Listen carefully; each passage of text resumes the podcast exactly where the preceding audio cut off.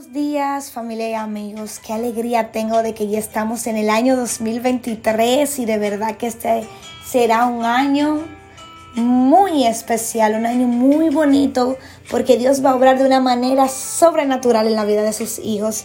Y hoy antes de decirles los planes de Dios para este año, quiero comenzar diciéndote que la vida es una celebración, pero pocas personas están disfrutando realmente de ella. Muy poca gente disfruta del aquí ahora.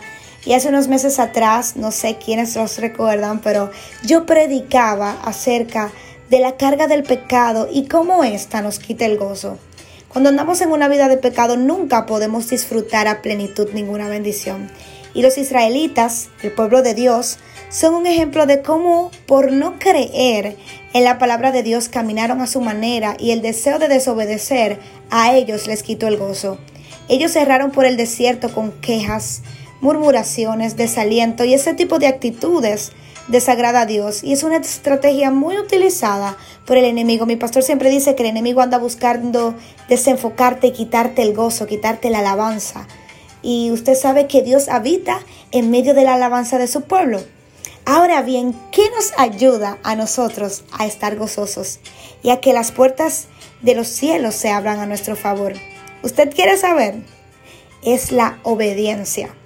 Hace unos meses atrás, leyendo la palabra en Romanos 8:28, que dice, y sabemos que a los que aman a Dios, todas las cosas le ayudan a bien, surgió en mi interior la pregunta, ¿y quiénes son esos que aman a Dios?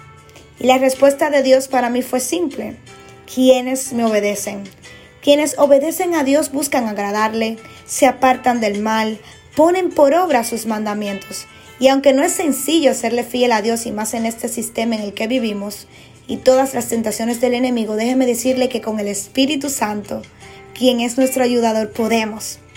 Y quiero decirle hoy de manera muy especial, apunte la fecha, hoy es 3 de enero de 2023, que este será el año de los hijos de Dios, el año de aquellos que se han mantenido fiel, el año de esos que lo aman, que ponen por obra, como mencioné, sus mandamientos. Este año, estos que hemos esperado, que nos hemos guardado, que, que nos hemos mantenido contra viento y marea, buscando agradar a papá, papá te va a premiar. Papá te va a honrar en público. Y si tú quieres saber si es real, léete Deuteronomios 28, que es de donde Dios me ha confirmado en estos días lo que se está predicando hoy. Deuteronomios 28 comienza diciendo, que acontecerá que si oyeses atentamente la voz de Jehová para guardar y poner por obra todos sus mandamientos, Jehová te exaltará sobre todas las naciones de la tierra. Y vendrán sobre ti todas estas bendiciones y te alcanzarán si oyes la voz de Jehová tu Dios. Bendito serás en tu entrada y tu salida, bendito serás en tu país. Todo lo que tú toques vas, va a prosperar. Dios te pondrá por cabeza y no por cola. Todo eso dice este capítulo.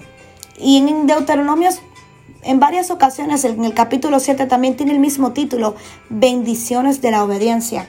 Mire, cuando usted dispone su corazón a serle obediente a Dios, usted no se tiene que estar mortificando por, por nada, porque la bendición, como dice el versículo 2, te va a alcanzar. Así que séle obediente, sigue siendo fiel, porque de verdad Dios este año va a sorprender a muchas personas. Este año será un año maravilloso, será un año grandioso para los hijos de Dios. Y si usted quiere saber si usted es un hijo de Dios, búsquese Juan 1.12 y vea qué dice acerca, porque hay muchas personas que dicen, no todos somos hijos de Dios y no todos somos hijos de Dios. Los que somos hijos de Dios, la palabra lo especifica claro. Así que yo le dejo eso de tarea y de verdad que les deseo un feliz y bendecido año. Esto fue Pasos de Fe con María de la Cruz. Muchas bendiciones en el nombre de Jesús.